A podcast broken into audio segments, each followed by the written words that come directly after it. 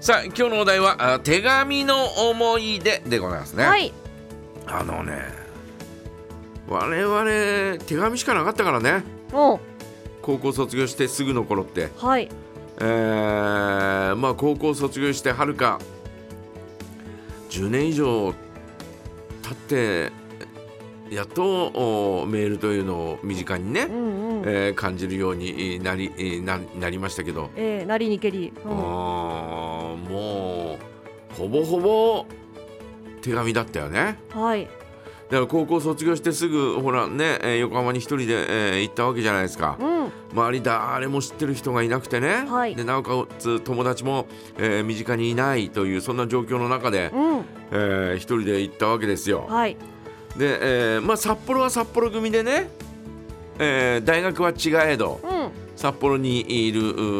ーメンバーはメンバーで、えーたまに会ったりなんかしてて、まあそう、えー帯広に残る、る人間は帯広に残ったり。はいうん、えーね、あ札幌と帯広は結構ね、えーゴールデンウィークにすぐ帰ってきたりとかそうですよねそういうのがあったんですが、あー私は東京おっていうか横浜だったんでう、んほぼほぼおゴールデンウィークも帰らん帰れず、レズえーいやレズえ帰れずあレズね、ええー帰れず、えーで、えーまあいたわけなんですね。うん唯一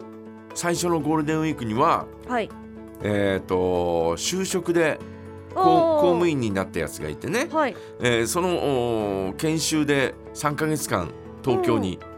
えーいたんですよ。あその彼がねそうそうそうそう、はいはいはいでその彼とおーゴールデンウィーク3日ぐらいかなうん一緒にいたっていうことはありましたけど、はいその他はもうほぼほぼお一人だったんでう、んうんもう手紙が来るのがもう嬉しくて嬉しくてはいもう来たらすぐかい返事を書いてましたよ、うんえーで最初の頃はですね、えー、と何人もおから来るわけですよはいだから3通とかうん4通とか毎日来るわけですうよ、んうん毎日それに返事を書いてですね、うんずーっと書いてでそれで、えー寝てましたよ、はい隣のおじさんに乱入されながらも、うんそれはまあまあまあまだもう少し後あのもう少し話後の話もう少し後の話なんだけど、はいい、かんせんもうこの時期というのは本当に、えーこう4月っていうのはもう毎日手紙来るのは待ち遠しいぐらいのうんはいそんなような感じでしたよね。で同級生からの手紙を読んであーででどうのこうのどうのこうのって返事を書いて送ってまた次来るのは、えっと今日えー送ったら明日明後日に着くから、えーそうするとその日の晩にもし書いてくれたとして、えー次の次のあー来週の月曜日ぐらいかなとかはい返事が来るのうもんうんうそういうの待ち遠しかったよね。あーでだんだんそういうのって減ってくんですかね、もちろんもちろやん、っぱりねもちろんもちろん減っていきますよ、うんえーそれぞれの生活がですね、えーこう確立していくごとにですね、うん減っていくわけですし、はこっいちももうなんか、えーなんとなくだんだんだんだんね、えーこうおー手紙はたまには来るけれど、うんえーそんなに頻繁に来ることもなく、えー少しずつ減っていって、えー返事を書くのも減っていってでも、えーこっちの生活があー、ね、横浜での生活が今度、えー忙しくなってという、えーそんなような状況ではありましたよね、いだから、えーあの頃はですね本当に手紙のやり取りがなんていうのかなあーある意味、えー支えになってたっていうのは、えーないとは言えないよね。はいえーでたまにお袋から大きな荷物が届いて、うんうんえー中を開けたらインスタントラーメンとかねお茶漬けとの素とわあか嬉しねいですえねーそういうのがごっそり入ってたりなんかするっていうのははいですね、えーなんか嬉しかったよね。うんんそういう、えーまああのーまあ、時代がね、えー今と違うから今はどうなんだろうな離れていてもメールのやり取りがすぐできるから、はいうん離れてるという感覚がそんなにないのかもしれないね。そうですね前と比べたらもう格段に、だってね通話でもあのその何ですか、ただの電話じゃなくてねう、んもう今は画面を共有したりとかうんできるわけですし、だからそういうのを考えるとやっぱ時代は、うんえー変わったんだなというふうに思うしなんかこううーんあのーなんだろう、えー風情がなくなったとかさ、はいえーとかってね、えーやっぱ手紙は手紙の手紙のは手紙の良さがあるんだうよ、んえーあるんだけどおーそのおーまあ全く手紙に触れてない人たちもいるわけじゃないですか、そうですねね生はいまれた時からもうすでに、えーメールのやり取りがあってみたいな。うんえーそういう人たちにしてみたら手紙ってえー、って思う、ねえーそういう人たちにいくら、えー手紙は風情があるぞって言っても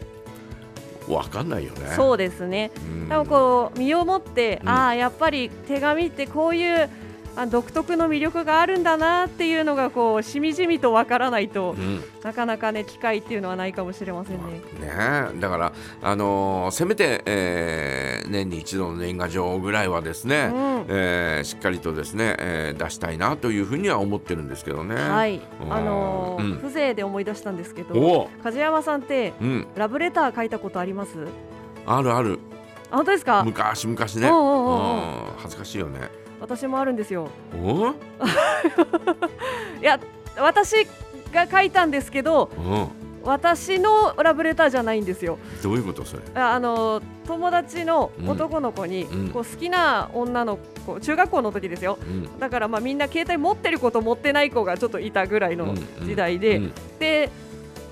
国語にあんま自信がないとうんででも好きな子に告白したいけどうん相手の子は電携帯を持ってないから、うん家の電話にかけて親御さんが出たら、うんと思ったらもう電話もできないと、うんで直接言う勇気もないうんで手紙を書きたいからちょっとあの手伝ってほしいみたいなことを言われてほああ分かったよって言ってじゃあまず